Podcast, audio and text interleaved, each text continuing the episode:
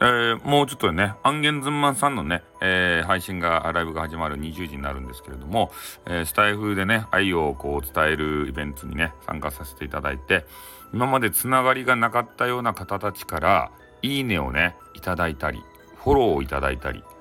ね、この企画は大成功なんじゃないですか